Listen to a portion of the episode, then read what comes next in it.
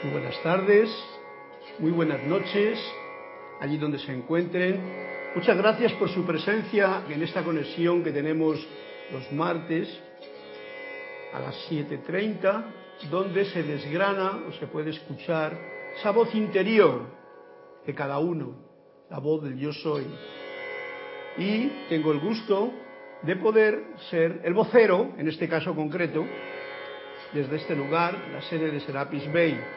A todos los agradezco por su conexión, por su momento en que pueden dedicar a poner la atención un poquito más concretamente sobre esta conciencia que nos están mostrando para elevar los amados maestros de luz, seres de luz y seres cósmicos.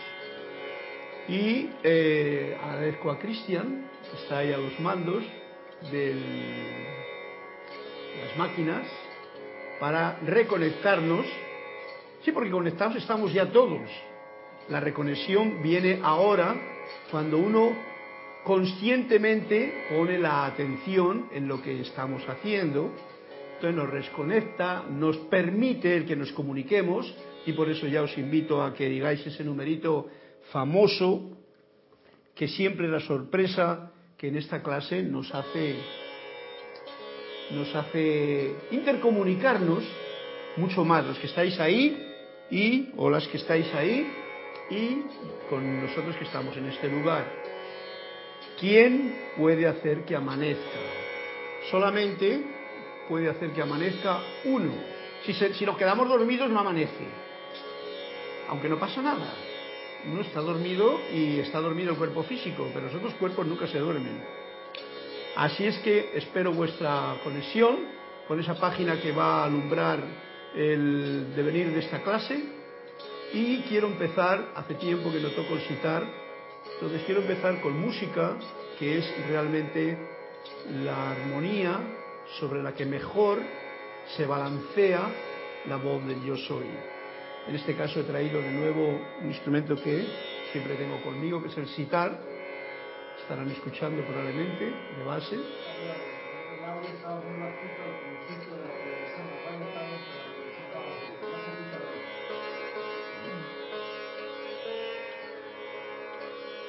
Este instrumento es precisamente para centrarnos en la melodía, así es que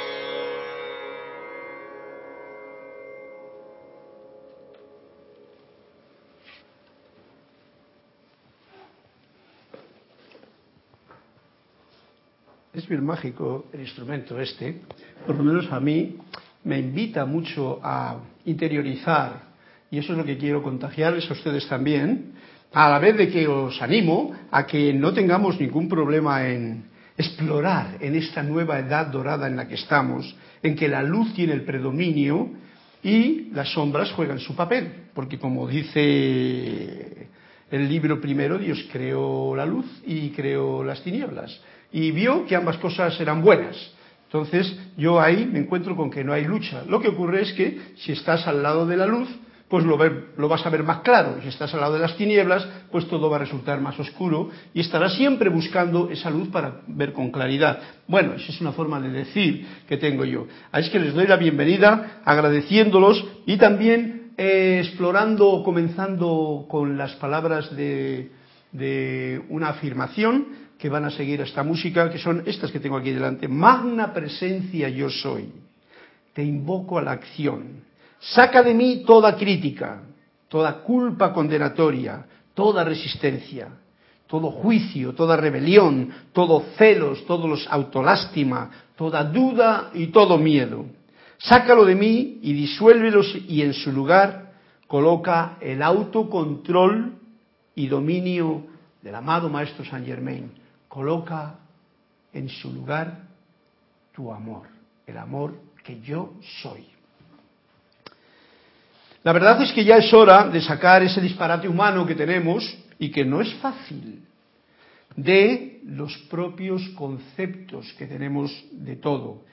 Y la verdad es que nos dijo también Jesús, dice, no, no, podemos tener dos señores, ¿no? Dentro de mí. Si realmente yo no, si quiero sentir paz, yo no puedo tener dos señores. No puedo servir a dos señores. No sé cómo era la frase que decía Jesús, pero me parece que era más o menos así. Y esto quiere decir que si sirves a uno, eh, entonces tiene que ser solamente servir a uno. En este caso concreto, como he traído a relación lo de la luz y la oscuridad, tú no puedes servir a la luz y olvidarte de la oscuridad, porque todos tenemos las dos partes. No puedes servir a la luz por una parte y servir a la oscuridad por otra. Hay que tener esa amplitud de conciencia y como el creador que lo creó, saber que la oscuridad y la luz son esa parte una, una, que forma esas dos partes, lo veo bien claro en la luna o sencillamente en una luz que viene aquí, que resulta que aquí me da claridad y aquí me da sombra, pero no quiere decir que la sombra sea mala. Ahí está el concepto, y eso es a lo que vengo yo, sacar el disparate humano de tanto concepto humano que tenemos dentro porque nos han metido una y otra vez. Y eso es lo que hace que el carro nuestro el carro nuestro de la vida, el automóvil, como decíamos en la clase pasada, pues ande dando tranques y ande manifestándose pues el miedo, el temor, la cosa y tal, y esas situaciones que son fantasmas que nosotros mismos, por alimentar en la creencia de que uno eh, tiene dos señores a los que servir, pues les da alimento a los dos sin darse cuenta que en realidad no hay dos, que eso es una cuestión mental. Y ese es el primer concepto más difícil de disolver. Que todo es mente, y si todo es mente, todo es un sueño, y todos los conceptos que podamos tener no nos pueden atrapar. Sencillamente, míralos como sombras de fantasmas que pasan por ahí y no te quedes con ellos porque si te quedas con un concepto te quedas anclado en el pasado. Cada cual que recoja dentro de sí la comprensión que estas palabras me están trayendo a mí ahora, que no sé por qué han venido a cuento, me las ha traído la música que he estado tocando, porque te da una comprensión diferente, el sonido. El sonido a mí me lleva a hacer una cosa cuando toco un instrumento, y es que me atrae, o estoy muy disperso, y entonces puedo pensar otra cosa, y me trae muchos pensamientos diferentes, con lo cual yo como músico me doy cuenta y digo, ajá, ya me estoy despistando Despistando quiere decir que si en vez de estar en la pista de la atención del aquí y el ahora, me voy con el pensamiento para allá y mientras estoy haciendo que hago música por acá. Y eso se llama servir a dos señores. Lo entendemos así, ¿no?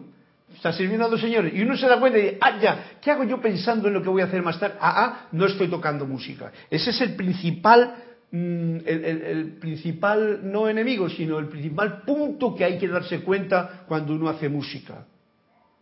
Si la mente está yendo para allá, aunque esté mirando la partitura, y el sentimiento, prácticamente cuando la mente está para allá, el sentimiento ni se escucha. Pero la acción rutinaria de los dedos está en otro lugar, ya hay dualidad y entonces no hay unidad. Y entonces eso es el trabajito fino que un músico como todos ustedes que lo son, porque todos somos músicos, ya que si no cabe duda, todos tenemos una nota, una clave tonal, como nos dicen los maestros, todos tenemos una vibración muy particular, todos nos gusta la música de una forma o de otra, ya sea rap, hip hop, bossa nova, sukundum, jazz, clásico, ópera, etcétera, etcétera. Así es que estoy seguro que todos, ¿no? Y si no, pues el cencerro, ¿no? o tambor. Bien, muchas gracias por su presencia ahí. ¿Y eh, hay algún número por el, por el camino ya para ir marcando la pauta? Y así yo me aclaro también la garganta, que como decía la canción que hemos escuchado ahora, gracias por el agua, gracias por el aire, agradecimiento. Juan Carlos Plazas pidió la 139. Alejandro de España la 121, Olivia desde México pidió la página 45. Apúntalo por ahí para que no se me olvide. 139, 121 y 45. 121 y eh, este es y 45. reportaron sintonía Lourdes Narciso de Carúpano, Venezuela y Flor Narciso de Mayagüez, Puerto Rico. Tú, me has dicho la 138. 139. 139, ah, vale, porque la 138. Tienes un bolígrafo por ahí para que ponga aquí unas. Gracias. Porque esta ya está dicha. Entonces hay otro que también está dicho aquí, que es la de las riquezas, que la dijimos el otro día, ¿no? Esa de enseñar menos, bien. Entonces queda la de... ¿eh? Y confianza. Confianza. La clase de hoy va a ser, he decidido, estaba mirando el libro, ya sabéis que esto es la voz del yo soy, de una forma u otra siempre es la voz del yo soy la que suena, porque es la voz del yo soy la que está siempre sonando en todo lugar, en toda cosa, en toda actividad en el mundo en que vivimos. Por eso me gustó este título porque es muy genérico, pero a la vez es muy particular porque se particularizaba en este libro. Este libro que son siete volúmenes. Pero como este año pasado o dos últimos años he estado dando la clase de la voz del yo soy, el número uno, y he visto que en ese volumen número uno está comprimido o reducido o puesto bien a punto lo más fundamental, pues voy a por la dos y a veces como que no me siento muy identificado con lo que está diciendo ahí, porque son otras cosas que había, como recordáis, esto es una recopilación de la revista que en el año 36 al eh, por ahí se estaba eh, expandiendo como una revistita que daba una información de las charlas de Guy Ballard y Donald y todos los los, mensajeros que había en aquel tiempo, los instructores o los informadores que había en aquel tiempo. Bien, por, por tanto, voy a, a, continuar con el libro de Manuel hoy y la clase se titula El Sendero. Está es el capítulo 4 que comenzamos, hemos terminado el anterior que era muy hermoso y este está en la página 37, el sendero. Y por ahí es por donde vamos a caminar, porque caminando el sendero nos daremos cuenta de por qué estamos aquí. Y tiene este sendero tiene, tiene unas comas, o sea, unos puntos puntuales, tareas, maestros, práctica, en fin, todo eso lo iremos desgranando y para comenzar vamos a tener el cuento de Juan Carlos que nos dice Así, confianza, confianza. A ver, que no esté no lo he leído ni le conozco. El maestro solía afirmar con frecuencia que la santidad no era tanto cuestión de lo que uno hacía, cuanto de lo que uno permitía que sucediera. ¡Wow! Bien especial. Y a un grupo de discípulos a quienes resultaba difícil comprenderlo, les contestó lo siguiente historia. Érase una vez un dragón que tenía una sola pierna y le dijo al cien pies, cien pies, cien pies, un gusanito con cien pies. ¿Cómo te las arreglas para manejar todas esas piernas? Yo me las veo y me las deseo para manejar una sola, dijo el dragón que solo tenía una pierna. Hice cien pies. Si te he de ser sincero, la verdad es que yo no las manejo en absoluto. Buen, buen comienzo nos has traído a la, a la, clase, porque como he dicho, esta clase es del sendero. Y aquí tenemos un dragón que se las ve negras para caminar por mucho fuego que eche por la boca con un pie solo, porque le faltaría al otro, digo yo. Aunque, que conste que tenía la cola. Los dragones con la cola hacen maravillas. Pero en cien pies lo dice bien claro. Si te he de ser sincero, dijo cien pies, la verdad es que yo no las manejo en absoluto. ¿Y qué nos está diciendo este, este cuento? Al principio nos dice algo bien especial. Lo trato de explicar, Juan Carlos, porque tú no tienes aquí el micrófono, o sea que yo soy tú explicando el cuento. Ya sabéis lo que yo suelo decir, yo soy aquí, yo soy allá, yo soy tú. Esa es una conciencia de unidad que uno cuando la tiene se evita muchas tonterías que la mente, como perro ladrador, te puede meter aquí en, en tu camino, en tu sendero. Bien, el maestro solía afirmar con frecuencia que la santidad no era tanto cuestión de lo que uno hacía, voy a misa, leo libros espirituales, me voy a reuniones, me voy a este templo, me voy a la India, me voy a la China, me voy a donde haga falta, me voy y hago, hago, hago meditación, hago, hago, renuncio, doy caridades y tal. Sino más bien de lo que uno permitía que sucediera. Creo que lo podréis comprender fácilmente. A mí me viene clara la iluminación de este momento. Había una frase que Jorge decía muy a menudo, ya que estamos celebrando este momento en que él se nos marchó para otro lado, para los planos profundos, a seguir experimentando en su camino, decía, hijo de la República, mira y aprende, ¿no? Hijo de la República, mira y aprende. Con esto quiero decir, no decía, hijo de la República, ponte en acción y haz cosas. No, mira y aprende. A estas dos frases yo la junto otra más. Mira con los ojos, con el ojo interior, escucha con los ojos, con los oídos y comprende, aprende. O sea, para que no sea, para que ya metamos en el, en el, en el arco iris todos los colores y no sea un arco iris de medio punto, sino que un arco iris circular. Y se trata de que cuando uno está haciendo, si está creando, pues realmente se sentirá liviano, contento eh, y todo será un gozo el hacer lo que esté haciendo. Aunque ese hacer sea ver una película muy divertida, que le atrapa la atención y está concentrado.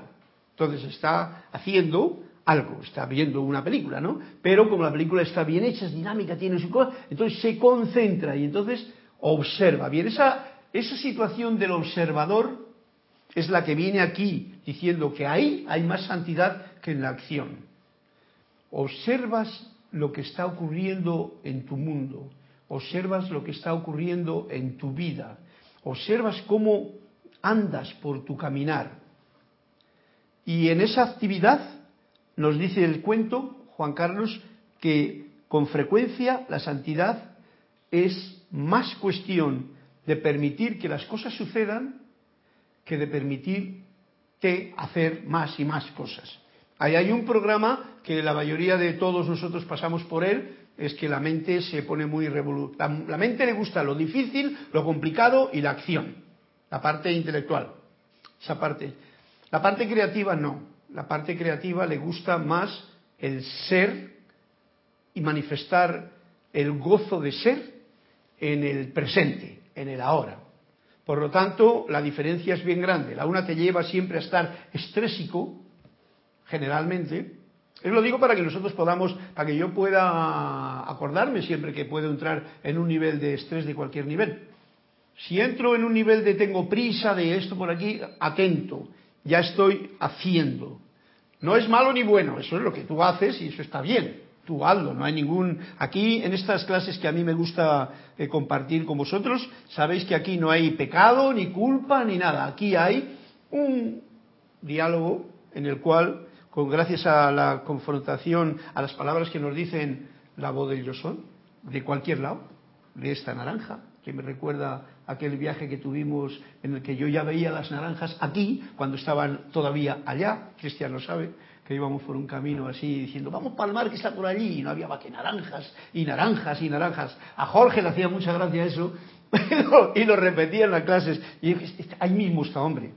Claro, es ahí mismo para Jorge que tenía ganas de ya de, no sé si de ir al váter o de comer esa paella tan rica que no comimos, con ese zumo de naranja tan especial que nos dieron, esto es en Valencia, España, pues la verdad es que eh, trae un recuerdo. Estos son los momentos que podemos traer nosotros del pasado al presente. Y eso nunca es un obstáculo, porque es como un gozo, una alegría. El momentum que uno tiene de elevación de espíritu, ese siempre está con nosotros, es como lo que está en el cuerpo causal. Y si lo atraemos al momento presente, ese enriquece lo que hagamos o lo que estemos viendo, o como nos dice el cuento, permitiendo que suceda en cada momento. Yo, por ejemplo, esta clase pues estoy sencillamente permitiendo que suceda. Y bueno, aquí tengo una flauta que la que iba a haber tocado, pero ahí está, esperando a que el viento la sople. El y permites eh, el citar, el instrumento. El citar es un instrumento que yo no soy indio. Me gusta hacer el indio de vez en cuando, pero no soy indio. Y entonces eh, no tengo ese instrumento como, como algo que tiene que ver con, conmigo, ¿no? Soy español, pero tampoco toco la guitarra, pero tampoco soy flamenco, ¿no? Pero uno no es nada, pero a la vez, en esta conciencia yo soy tú, lo somos todo. Y este es el punto que os traigo a todos a colación para que lo tengamos en cuenta. Todo el que quiera puede hacer lo que desee, porque el yo soy presente en cada corazón está esperando sencillamente a que explore todas las posibilidades inmensas que tenemos, pero a las cuales, por los conceptos que tenemos enganchados en la parte del intelecto de la nada, a veces nos ponemos barreras, muros tipo Trum eh, o Tron, o como todas esas barreras que en el exterior se forman, más grandes aún, están en nuestra mente. Por lo tanto, no nos quejemos contra los que las ponen fuera. Veamos a ver dónde yo tengo las barreras dentro. Y una barrera puede ser esa. Ay, es que no puedo, yo no soy músico. Es que para eso hay que estudiar sobre. Es que yo desafino. Otra barrera. Todas esas barreras yo lo digo, ¿verdad, Cristian, que sí? para que sencillamente desaparezcan y disuelvan. Así, porque tú eres el creador de tus barreras, entonces tú eres el creador de tu desbarrera y la barres. Barres la barrera y ya está. Bien, pues el cuento es bien bonito. Gracias, Juan Carlos. Creo que nos hemos dado cuenta. Y entonces, si vas como dragón, todo apurado, con un pie y una cola, y echando fuego y queriendo andar por el sendero tipo dragón, quemando todo, ¿eh? Eso es acción. Yo prefiero ser como el cien pies, que tiene cien pies, o sea, fijaros, está un cien pies caminando con cien pies que se mueven casi rítmicamente y que uno no pone la atención en ninguno de los pies.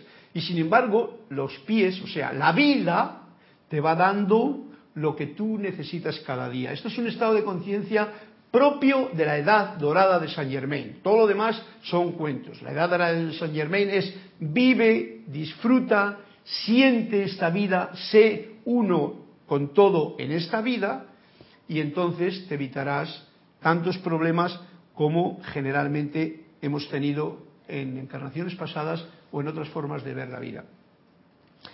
Así es que si te he de ser sincero, dijo el cien pies, la verdad es que yo no manejo en absoluto nada. Caminar el sendero sin manejar nada, el camino se hace mucho más liviano. No es fácil, porque tenemos muchos programas que no nos permiten hacer eso. Uno de ellos es, como se, ve, como os he dicho siempre, el pasajero de nuestro automóvil que va en la vida. La vida es como un automóvil, decía el cuento del otro día. El pasajero ese se llama el miedo. Entonces, si no hago algo, ¿cómo voy a comer? ¿Cómo voy a vivir? ¿Qué ¿Cómo voy a dar a mis hijos? En fin, todas esas cosas. Y uno se cree el hacedor. Pero ese uno no es el uno, ese es el dos. Esa es la parte intelectual y mental que aún está como trabajando. Ese es, como decía yo, la personalidad, el ego, como lo queramos llamar. eh, ese es como un perrito que hay que educar. Ahora estaba escuchando yo un perrito por ahí. ¿Eh? Ese perrito que estaba por ahí. Eh, pues, los perritos hay que educarlos y a la personalidad hay que educarla. Hay que quererla mucho, como a un perrito. Quererla, porque si uno está, está porque ahora mismo que conste que es esa, esa idea que yo tengo de que yo no soy la personalidad es la que está hablando. Es el perrito grande que está medio educado y está hablando. Siempre que hablamos nosotros es la personalidad la que habla. Por eso, gracias a la personalidad, podemos estar en este plano físico. Por lo tanto, ya ha pasado en la era de Saint Germain, en la edad dorada de Saint Germain, en la que estamos, no viene a cuento eso de den palos a la personalidad, ni al ego, ni nada, ni tratar, ni el tiene la culpa. No, no, no, no, no. Tratémosle como un perrito que quieres mucho, que le consientes algunas tonterías, pero no demasiadas. No demasiadas porque si no empieza a ladrar. Y el problema grande de esto es que todos los conceptos que tenemos, hablando de conceptos, todos las que, nos, que vamos recogiendo en el camino, en el sendero, este que vamos a hablar ahora, nosotros vamos encontrando cosas en el caminar de la vida. Y uno se queda con la naranja y con el agua. Bien, si el agua te lo bebes y agradeces, como yo soy el agua, como decía la canción, yo soy el agua agradecida, yo soy la naranja agradecida, porque es parte de la totalidad, tú tienes esa conciencia, pues entonces no hay ningún problema. Tú vas, la utilizas, sueltas y continúas. Esto es lo que hace el cien pies, Juan Carlos. Cada noche se va a acostar y ni ha pensado en las patadas que ha dado, ni qué pies ha tenido que mover, ni nada. Suelta la tensión que haya podido tener para caminar descansa su cuerpo físico y a la mañana siguiente le viene la labor que, como dice el cuento, permites que suceda lo que tiene que suceder en el día siguiente. Si hiciésemos todos esto, el mundo andaría de, muy forma, de una forma muy diferente. Pero como veis, no es así. Por lo tanto, nosotros que estamos aquí comprendiendo, a veces a duras penas, estas historias, pues podemos empezar a hacerlo. Eso se llama tener el entusiasmo que nos da la fe del primer rayo, del Arcángel Miguel, del Amado Moria, del... todo eso está metido aquí, pero no en las teorías, sino en que tú tienes fe que el día siguiente la vida te va a dar el regalo que es, que es más vida. ¿Para qué? No para hacer más con estrés y quizá como dragón ir quemando cosas a tu alrededor, sino para permitir que la vida se manifieste en armonía a través de uno. Esto tiene que ver con algo muy importante, que es el secreto fundamental de todo. Para mí, es el, mayor secreto de todo se encuentra en la respiración. Todos sabéis, estaba hablando del aire, por ejemplo. La canción que estaba poniendo antes, al principio, que es la de que estoy haciendo ahora, gracias por ser agua. Gracias por ser aire, gracias por ser tierra. Ese agradecimiento, eso nos trae una cosa en especial. No sé qué iba a decir ahora mismo, pero el aire es el que nos permite vivir. Por eso digo que es bien, eh, eh, es uno de los mayores secretos se encuentra ahí. Entonces, si nosotros pasamos la vida respirando sin tener conciencia de ello, es como quien anda el sendero sin saber dónde está. Y esto lo digo porque probablemente yo he andado mucha parte de mi vida siendo inconsciente de ello. Yo no sé ustedes, pero yo por lo menos lo reconozco que así es, porque incluso a duras penas, ahora que estoy trabajando más en ello, pues todavía muchas veces, no, no, quiere decir que tengo que estar totalmente con la atención puesta, no, no, no, pero que conste que como lo he hecho tantas veces mal, o sin darme cuenta, o atorándome, o respirando malamente, pues es un buen momento para ahora hacerlo consciente. Y esa inspiración nos trae algo bien especial. Inspiro armonía. Y es un concepto bien. Y exhalo gratitud. Así de sencillo lo pongo yo como dato para esta clase. Sabéis que las clases mías son investigación de lo que yo estoy haciendo en cada momento, en el presente. Entonces, inhalo paz. Exhalo gratitud. Siempre la gratitud es lo que exhalas. Porque tú no puedes agradecer, no puedes exhalar otra cosa. Tú lo único que puedes agradecer, exhalar es esa forma de amor que yo soy, que tú eres, en forma de gratitud. Exhalo, inhalo, felicidad. La inhalo porque yo quiero felicidad y el aire tiene felicidad. El aire está lleno de aire. Es, el aire es, el pegamento que nos une a todos. Yo ahora mismo estoy respirando el mismo aire que Cristian. Igual no estoy respirando el mismo que Olivia, o el mismo que Juan Carlos o que Flor de allá, ¿no? Porque estamos un poquito lejos. Pero si uno se pone así muy meticuloso, pues todavía estamos como el, el, mismo líquido, es el, que, el mismo eh, aire, el mismo gas que, que respiramos, nos está siendo como la amalgama que nos une. Por lo tanto, qué bonito sentir ese deseo de que lo que tú quieres, y sabemos que para esta era que estamos ahora, la armonía es fundamental, la paz es fundamental. ¿eh? Todo eso a través del aire, como un suspiro. Y ahora, ¿qué lo has sentido? Este es un dato que yo le estoy trayendo aquí, lo repito, para que lo tengamos en cuenta. Dime, eh, Cristian. Juan Carlos Plazas de Bogotá nos dice, gracias al aire tenemos sonidos. Claro, no, no, gracias al aire tenemos todo. Porque si tú te quedas sin respirar, imagínate 10 minutos ahora mismo, tú que no eres uno de los que han metido en prácticas subacuáticas hasta ese lado, igual te has metido hasta dos minutos o así, ¿no? Pero sabes tú que 10 minutos sin respirar, mm, mm, la cosa se pone chunga.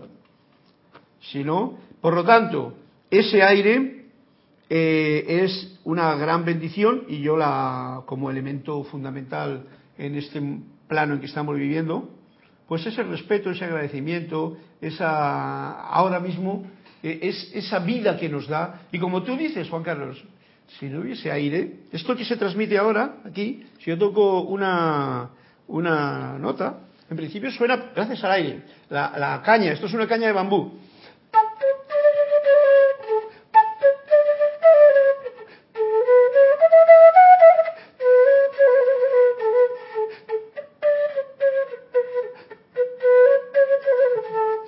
El aire es el que produce el sonido gracias a la caña, que la caña es el instrumento más, moderno y más antiguo de todos. Eh, este es el más moderno porque le conseguí hace cuatro días mm, por ocho dólares, una maravilla de flauta. Y se llama, eh, para, se llama Ceni. Ceni, un instrumento de bambú, flauta de bambú, china. Y lo pone aquí, chin, en chino. Cling, cling. Yo le he puesto esto de dorado aquí para darle flauta de la edad dorada. ¿Ves? Juan Carlos, gracias al aire, ha llegado no solamente a producir ese sonido, sino que ha entrado por el micrófono y te ha llegado a ti. La música suena gracias a ese transmisor. Pues gracias al aire, entonces ese sentimiento de gratitud es el que quiero pasaros. Bien, pues este ha sido el primer cuento que es confianza. Confianza uno tiene en la vida porque sabes que el aire tú no, todavía no nos lo compramos en... Hay gente que sí, hay gente que todavía tiene, los médicos se empañan para venderte el aire, aunque sean bombonas de oxígeno. ¿Ah? Te estropean primero el aire que uno respira, viviendo en ciudades y tal, le estropean un poquillo, porque es el aire que hay, es bueno. El aire nunca le estropea a nadie. O sea, la vida que hay en el aire nunca se puede estropear. Mientras haya aire, se puede vivir. El, asunto está en que luego te lo venden en botellas de oxígeno, pero también eso vale porque gracias al aire uno puede meterse debajo del agua y aguantar no solamente debajo del agua, que sería como un pez, eh, un minuto que podría aguantar uno así a pulmón, sino pues como, no sé, 25 o 45 minutos, dependiendo de la, de la cantidad de oxígeno que tengas en la bombona. También sirve para esas gentes que se suben arriba a las alturas y necesitan aire para respirar. Por ejemplo, si vas a Bolivia y tienes problemas de respiración, pues una, mascarita con oxígeno te viene muy bien porque no está acostumbrado a los pulmones. Gracias al aire, gracias porque se puede emitir esta cantidad de sonido y eso es la conciencia que traigo yo este. ¿Para qué? Para que el sendero, el sendero este que vamos a entrar ahora en él, pues sea recorrido con mayor majestad. Y nos dice así, yendo al grano, en el libro de Manuel, página 77, capítulo 4, El Sendero. Si todos los que están en forma humana, o sea, nosotros, escogimos la vida para el propio crecimiento, él no lo dice desde el punto de allá, si todos los que están en forma humana escogieron la vida para su propio crecimiento, ¿no dirías entonces que la humanidad entera se encuentra en el sendero espiritual? ¡Wow! ¿Mm? Todos hemos escogido esta vida para crecer, para darnos cuenta, para una serie de cosas que aún no las comprende la totalidad bien, pero que nosotros estamos tratando de, meter aquí en nuestras filosofadas mentales, ¿por qué he venido a vivir aquí? O Dios, ¿por qué nací? Dice el canto este del templo de precipitación. Precipítame el por qué. Pues nos lo dice claro. ¿No dirías entonces que la humanidad entera se encuentra en el sendero espiritual? O sea, yo no sé por qué y cómo es el crecimiento, pero el recorrido del sendero en el que yo vivo día a día, como os decía antes, eso va a permitir, si yo lo permito, mi crecimiento espiritual. Y responde absolutamente. ¿No dirías entonces que la humanidad entera se encuentra en el sendero espiritual? La humanidad entera, recordemos, yo soy tú, yo soy toda la humanidad. Yo soy la humanidad de aquí y la de allá, y tú. Absolutamente. Y dice, y dice, y contesta aquí, el, esto es una serie de preguntas y respuestas. Ese es un pensamiento bello, Emanuel. Como diciendo, oye, qué bonito, ¿no? O sea, estamos todos en un sendero espiritual. Este caos de mundo que vemos ahí, por las noticias que generalmente nos ponen, porque estas son noticias que el sonido de la flauta no es una noticia de televisión de hoy. ¿no? Pero ha llegado, está ahí, en el espacio. Con todo el cariño que yo he podido mandarlo, dice, este es un pensamiento bello, Emanuel. Y dice, todo el universo es un bello pensamiento. Qué bello forma de expresar algo tan sencillo. Todo el universo, no todo mi mundo, ni todo el planeta, ni todo mi país, ni toda mi casa, ni mi familia. Todo el universo es un bello pensamiento. Y nos está dando una clave. Es un pensamiento. Que todo eso existe, esto es duro de creer para los que no tengan todavía abierta la puerta de esa comprensión, de que en realidad todo es un pensamiento de Dios. Todo es una creación de Dios. Lo ha creado con el pensar y el sentir. Y así es como se manifiesta. Esto nos quita un montón de problemas con todas esas cosas que la gente le gusta discutir, quejarse, cabrearse, hacer guerras y todo rollo. Yo no me meto en ese lío, cada cual que sueñe el sueño que desea soñar. Porque ahí es como cada uno, recorriendo este sendero de la vida, que es su propio sendero espiritual, pues va a aprender a recordar, va a aprender a recordar lo que en realidad es. Y es que todo el universo es un bello pensamiento. Por lo tanto, cada vez que yo no tengo un bello pensamiento, no estoy muy macheado con esta palabra que nos está diciendo aquí el maestro Manuel. Si yo no tengo un bello pensamiento, disuélvele cuanto antes, porque no es precisamente algo que sale de esta brújula que os he hablado, que es el propio corazón. El propio corazón es la brújula con la cual mm, el automóvil de la vida que yo vivo recorre el sendero de mi vida con mayor eh, claridad, lucidez y entusiasmo y alegría y gozo. la brújula. No está aquí, está aquí, el corazón. Por señalar un punto en concreto, ¿vale? Porque yo diría que la brújula es así de grande, ¿no?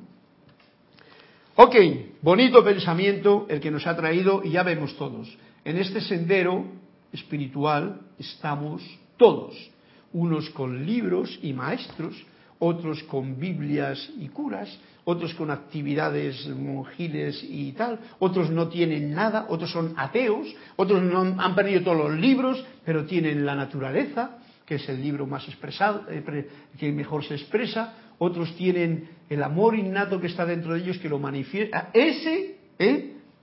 y esto es para no discriminar, porque en el momento en que uno discrimina, ¿qué es lo que hace? Y por eso he hecho este pensamiento de invocación de que saque de mí toda crítica, todo juicio, toda condenación, todo rollo, porque eso es lo que yo hago cuando no soy tolerante.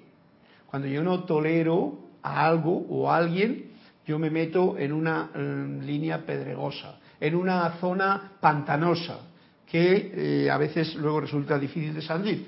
Y el sendero es claro, el sendero espiritual es bello y lo puedes recorrer como dragón, como decía el cuento, o como cien pies, o como cigarra, como decía el cuento del otro día, cantando, o como hormiga trabajadora que ya habéis visto siempre cuando vais por el camino, esas hormigas que no paran de llevarse su cosita para allá con su ramón aquí grande de, trozo de hoja que han cortado.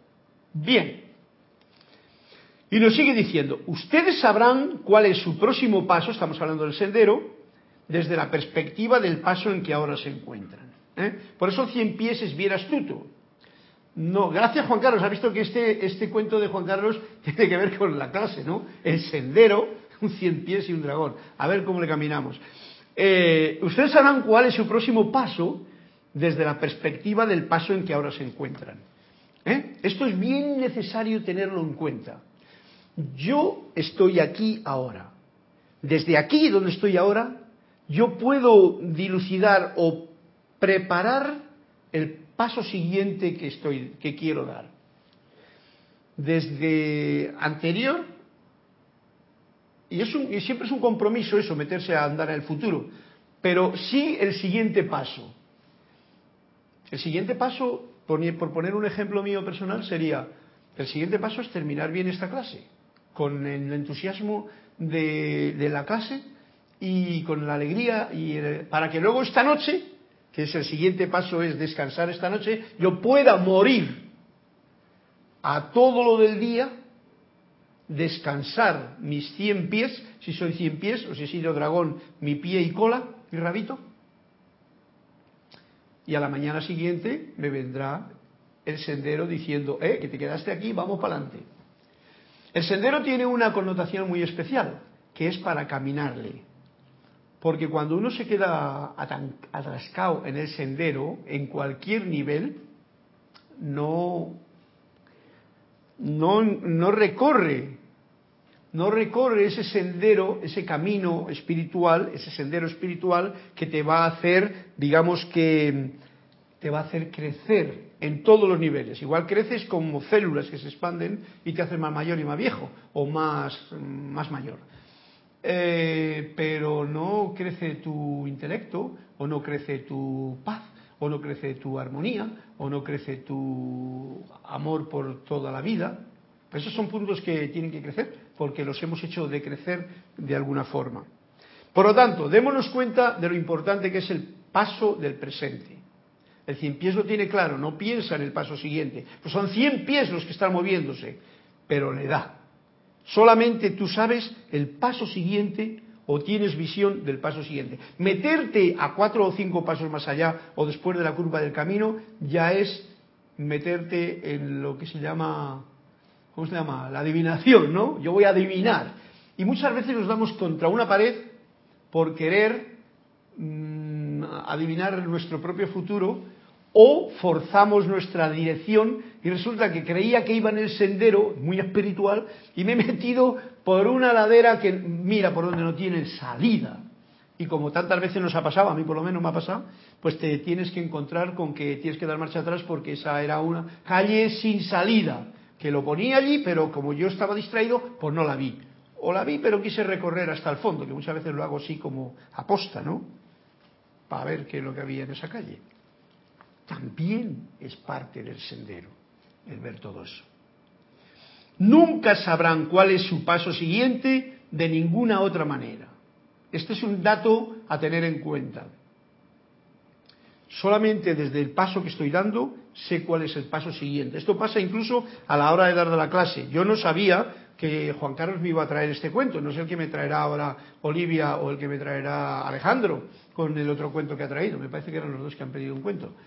No sé, pero veis la clase que es este momento en que tenemos o podemos participar de la alegría de, de musicalizar esta voz del yo soy, de poner música a esto, con el sentimiento que uno tiene, y el que vosotros tenéis ahí escuchando, pues entonces es lo único que yo puedo tener para poder continuar mi propia clase. Y yo me he dado cuenta y por eso no me preparo las clases, sino que digo, ¿cuál es lo que yo siento? Yo siento esto, pues esto es lo que hago, y ni lo miro siquiera. Voy para acá y digo, vale, vamos a ver qué me dice ahora. El intelecto suyo no lo conoce. O sea, el paso siguiente que yo tengo que dar, o que yo voy a dar, el intelecto no lo conoce. Y fijaros que yo puedo tener un proyecto, que eso es normal hoy día, que te exigen las, líneas aéreas te exigen comprar el ticket con antelación. O sea, que exige que tú pongas la atención y que tú quieres hacer algo y que vas a ir a tal parte y es comprar un ticket y luego vas a ir para allá. Pero en realidad no sabes si vas a llegar a ese momento. No lo sabes. No sabes si ese va a ser el paso. Hay un proyecto, la parte esa del perrito de la personalidad tiene un proyecto, por ejemplo, de viaje a España, ¿no? Pero no sabemos si va a llegar.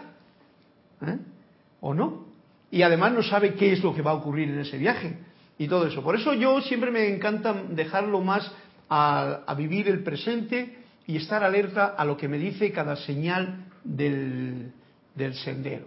No excesivamente preocupado, sino con la confianza, como nos dice el cuento de Juan Carlos, la confianza de que dejo y permito que la vida suceda en la dirección que la vida me quiere llevar. De esa forma, yo no manejo a la vida, sino que manejo mi carro en lo que la vida me va diciendo. Y he descubierto que es mucho más práctico, mucho más efectivo, mucho más bonito, no tienes compromisos ni problema con nadie y es algo a tener en cuenta. Por eso me gusta compartirlo con ustedes. El intelecto suyo, la mente, no lo conoce, no conoce el próximo paso.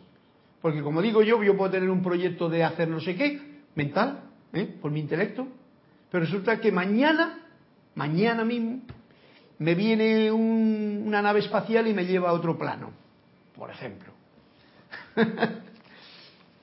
¿Y dónde se queda el viaje que yo tenía en proyecto? Pues ¿para qué voy a ir yo a un avión si me lleva a una nave espacial? Pues le digo al de la nave espacial, tírame en paracaídas y yo aterrizo en España. Es un decir, ¿verdad? Cristian se ríe. Ustedes no pueden imaginarse la realidad de Dios.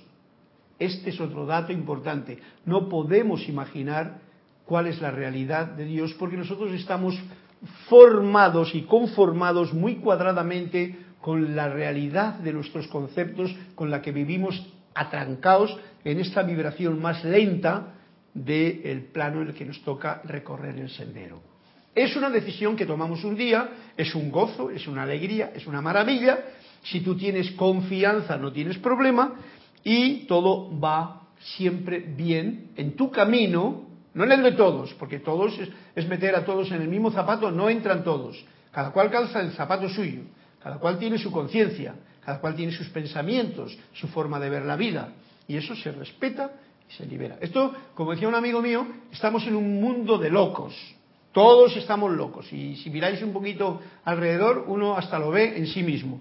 Pero el loco más gracioso o el menos loco, como decía Cristian el otro día, como decía yo, es aquel que sabe respetar la locura de los demás. Si tú respetas la locura de los demás, sigue con tu locura que es bella en un mundo de locos. Tú no puedes ni imaginarte la realidad de Dios, porque la realidad de Dios no es una locura, es algo que tú, como loco, o yo como loco aquí, loco, loco quiere decir que estoy en un local, estoy localizado. Y a Dios no, está loco porque no está en localizable. Dios es la palabra con la que utilizo. Podríamos hablar energía eterna, eh, lo como queramos decirlo, ¿no? Pero todos sabemos a qué nos estamos refiriendo. Él no está localizado en un sitio, es todo y nada en todos los lados. Por lo tanto, no está localizado. Pero yo sí, yo estoy localizado ahora aquí. Todo el que quiera y sepa que a las siete y media está la clase de ¡pum! se conecta y sabe que yo estoy localizado. O sea, de localizado a loco, ya sabéis que, que falta poco. Solo la pueden experimentar.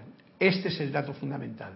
De la realidad de Dios que yo no me la puedo ni imaginar, por eso no sé lo que hay tres pasos más allá en mi vida, porque entonces sería la realidad de Dios la que yo conozco y aún en este plano no la puedo conocer, por seguridad mía. yo sí que puedo experimentar la realidad. Y la experimento, por ejemplo, cuando estoy viviendo en el ahora, la experimento más que cuando estoy viviendo en el futuro o en el pasado. Cuando estoy viviendo en el pasado, generalmente ya sabe lo que hay. O un recordatorio mm, tipo telegrama de algo que pasó allí y que se lo cuento a alguien que ni le importa ni nada, o me lo cuento a mí mismo. O el futuro, que es un proyecto que tengo yo que creo que voy a comerme no sé qué negocio y voy a destruir no sé cuántas hectáreas para construir no sé cuántas viviendas, por ejemplo, es un ejemplo. Una locura, ¿no? No experimento nada de eso, pero el presente sí que lo experimento. El experimento, yo, la realidad de Dios en este presente la experimento. Y la puedo experimentar con una suspiración de aire agradecido. Y yo me siento bien. Vosotros haced la prueba, veréis qué bien que os sentís cuando uno es consciente de esta respiración. Estoy dando importancia a eso porque he dicho que es uno de los mayores secretos que tenemos en la vida y que hay que considerar. O, por ejemplo,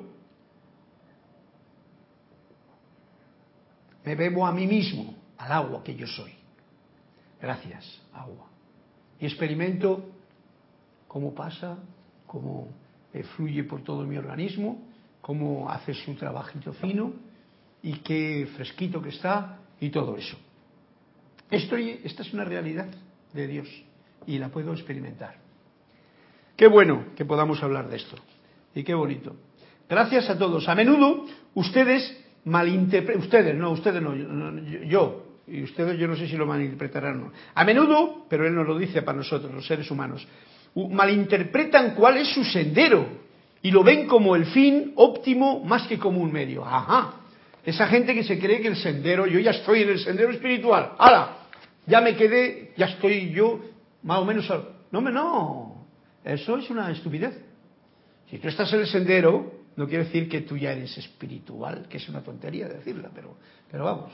Sabes, Carlos, que eso lo hablábamos bastante también con, con Jorge, que ese era uno de los problemas de los estudiantes modernos, que cuando entraban a una religión específica o a un sendero espiritual específico, te dormías y no te dabas cuenta.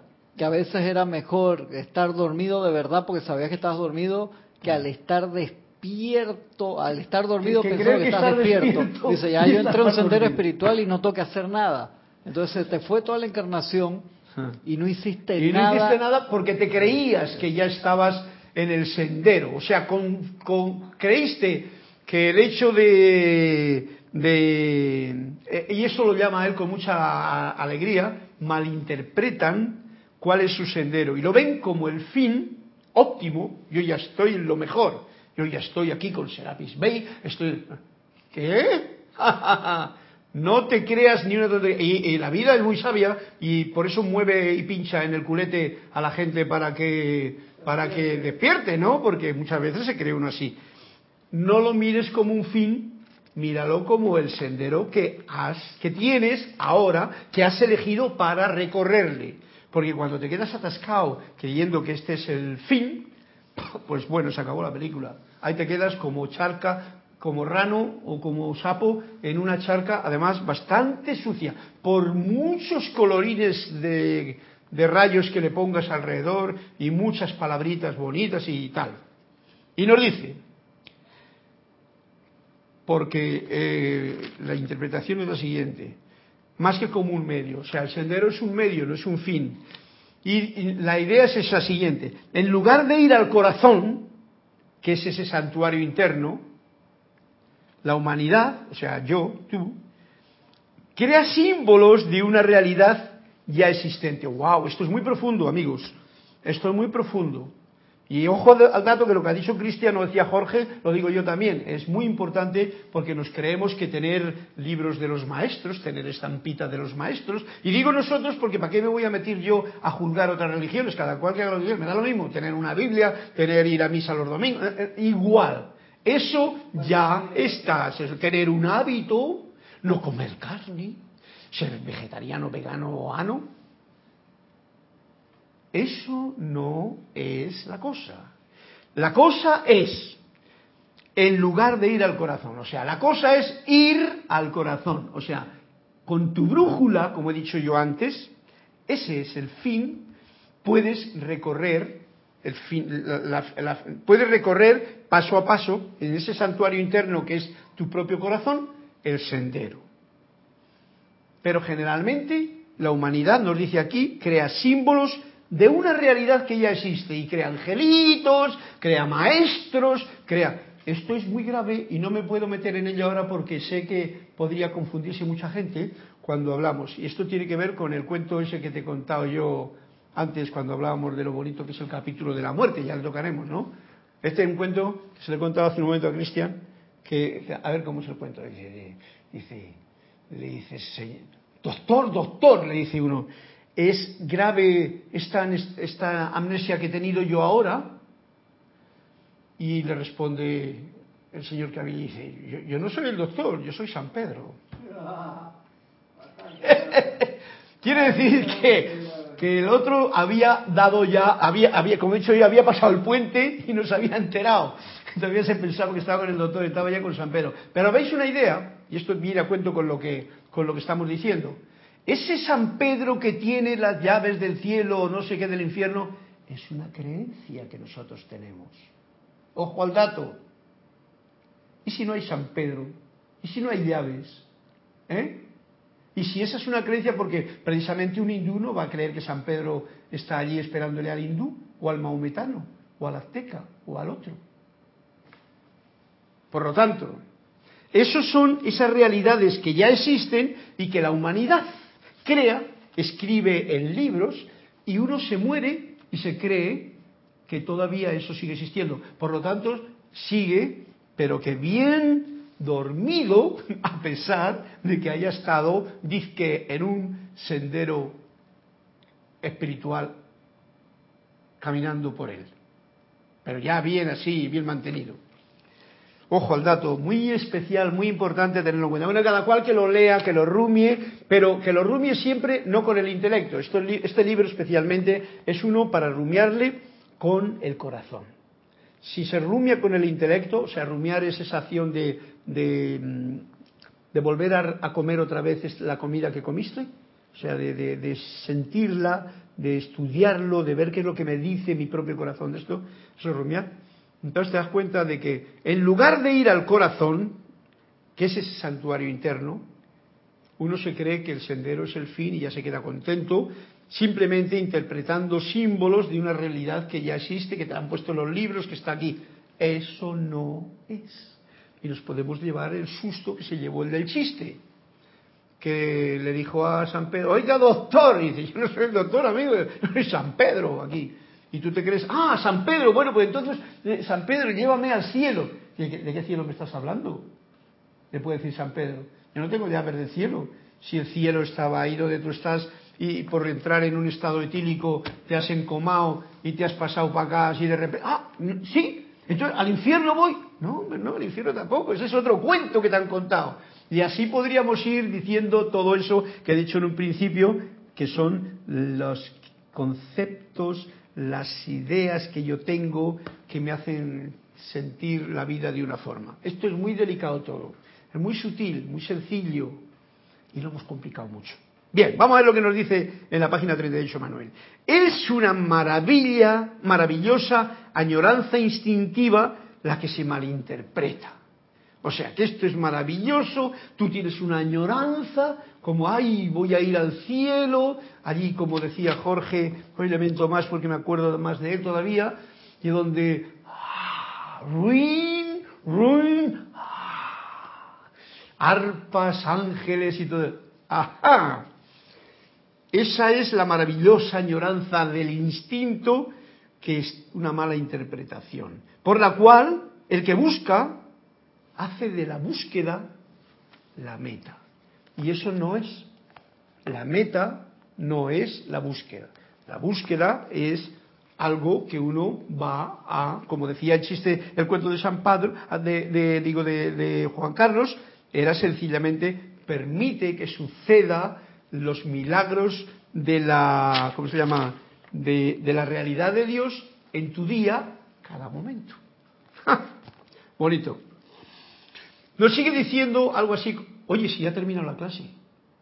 Ah, ya, me he pasado entonces. Pues bueno, mm, vamos a dejarlo aquí, porque esto está, yo como me pasa tan pronto, se me ha pasado muy pronto esto, ¿no? Bien, entonces vamos a hacer una lectura de los dos cuentos, y ya con los dos cuentos, porque como el cuento tiene ya bastante con lo que... ¿Tres? Dime la página del siguiente. 139, 121 y 45. Ese 121. El 39 ya lo he leído. Y falta el 45. Universalidad. Ese es en la página 121, que es de Alejandro. Alejandro, Alejandro, saludo hasta España. Pásalo bien por ahí, en ese lugar rico. Uni, universalidad, dice el cuento. Por lo general, el maestro trataba de disuadir a la gente de vivir en un monasterio. Esto este maestro es que coincide conmigo. No les quería meter, no quería que la gente se anduviese metiendo en monasterios y cosas de esas. Para sacar provecho de los libros, no hay necesidad de vivir en una biblioteca, ¿eh? solía decir. Por eso cuando yo estoy aquí, yo no estoy aquí por los libros y tal, yo estoy aquí por lo que estoy, que es otra cosa diferente, ¿no? Pero no por eso, y fíjate que está uno metido ahí entre libros y tal, ¿y qué? Eso no quiere decir que uno está en el camino espiritual porque esté rodeado de libros, o como el burro que está en la biblioteca. Para sacar provecho de los libros no hay necesidad de vivir en una biblioteca, solía decir, o diciéndolo aún con más vigor. Se pueden leer libros sin tener que entrar jamás en una biblioteca. Y se puede practicar la espiritualidad sin poner jamás los pies en un templo. Ojo al dato. Bueno, esto ya la próxima clase lo hilaremos con lo siguiente que viene, que precisamente lo siguiente que venía era, era lo de los rituales en el sendero, etcétera, etcétera. ¿eh? Bien, y se puede practicar la espiritualidad sin poner jamás los pies en un templo, sin hacer ningún ceremonial y sin hacer ninguna cosa. Esto es bien especial, yo estoy totalmente de acuerdo con ello y así Alejandro, te dejo ese punto a favor. ¿El siguiente cuál era? El 45. De Olivia. El 45. Olivia, vamos a ver cómo cierras tú la clase con este cuento que dice así. Identidad. ¿Cómo puedo buscar la unión con Dios? cuanto más te esfuerces en buscarla, mayor distancia pondrás entre él y tú. Esto sigue todavía. viene con la clase, ¿te das cuenta tú? Cuanto más te esfuerces en buscar la unión, mayor distancia pones. Ojo al dato que tiene que ver con el cuento anterior que dice, no, yo me creo que voy al templo y ya estoy más cerca de Dios. Porque yo es que le he hecho donación amorosa, le pongo velitas, le digo... ¿eh? Está más lejos. Pero entonces, ¿cómo solucionamos precisamente el problema de la distancia? Comprendiendo que no existe. El tiempo y el espacio es el juego mental que nosotros vivimos en este plano para definir ciertos estados de vibración que tardan un tiempo y un espacio y para andar metidos en estas cosas que nos trampea nuestra propia mente. O sea, si comprendes que no... Eh, esto sería como el camino más corto, como decía aquel, la película de, Yo soy no sé qué, el camino entre dos, dos puntos, decía aquel viejito de la película que veíamos con Jorge el Yo soy la ley, o no sé cómo se llamaba. ¿Eh? Una película muy buena, antigua, en blanco y negro. él decía muchas veces esta frase, el camino más corto entre dos puntos es la línea recta. Bien, eso es entre dos puntos. Pero entre un punto no hay línea recta. Y este es el camino espiritual, esto lo invento yo aquí en el cuento este, porque el ir a buscar a Dios y perder un tiempo en el camino por eso el, sendero tampoco existe, es una ilusión. El camino tampoco existe, es otra ilusión. Pero vamos, como estamos aquí, tenemos que hablar, dejar al perrito, este perrito que es la personalidad, eh, bien educado, dejarle que, que maneje un poco esos términos. Y sigue el cuento. ¿Quiere eso decir que Dios y yo somos una sola cosa? Ni una ni dos. ¿Cómo es eso posible? El sol y su luz el océano y la ola, el cantante y su canción, ni una cosa ni dos. Wow, esto es, este cuento, me voy a ir con él, Olivia, a descansar y le pondré un poquito en la almohada allí para que me dé esos puntos. ¿Quiere eso decir que Dios y yo somos una cosa así? Esto venía a cuento con lo que yo venía a contar, que eh, si tú haces distancia o vas buscando o el punto entre dos es una línea recta, yo te diría, nuestro trabajo fundamental está en lo siguiente en que nos pasamos una vida buscando a Dios por aquí, por allá y por el otro lado, y en realidad el camino más corto es saber que eh, en realidad no tienes que más que describir el camino que hay entre tú y tú mismo. ¿Vale? Ese es el camino que es entre tú y tú mismo, entre yo y yo mismo. Ese es el camino que tengo que recorrer. Dice ¿Eh? Olivia, plop con Dorito con el cuento. Eh, Olivia, muy bueno este cuento, sí. Quiero decir que Dios y yo somos una sola cosa. Dice, ni una ni dos. Esto es que está ampliándonos nuestra conciencia. Estos, estos cuentos no son para leerlos y entenderlos y decir, ya les sé. No. Esto es para olvidarle y sentirle. Le olvidas de la parte mental y lo sientes con el corazón. Entonces te está diciendo ni una ni dos. ¿Cómo es posible eso? Dice, el sol y su luz el océano y la ola nos pone imágenes, que es una forma bonita de poder comprender el cuento, el cantante y su canción, ni una cosa ni dos. O sea, no es ni una cosa ni dos, es eso solamente. Y cuando uno habla de eso, mejor que se calle, porque hablar de eso es malinterpretarlo como nos decía Emanuel antes. Bien, gracias Olivia, gracias Alejandro, gracias a todos los que estáis presentes en esta comunicación que hemos tenido con la voz del Yo Soy en la clase de hoy y me despido con unas notas musicales mientras eh, Cristian cierra la clase, bendiciendo y, y definiendo que la música es el camino más silencioso para ser uno con Dios.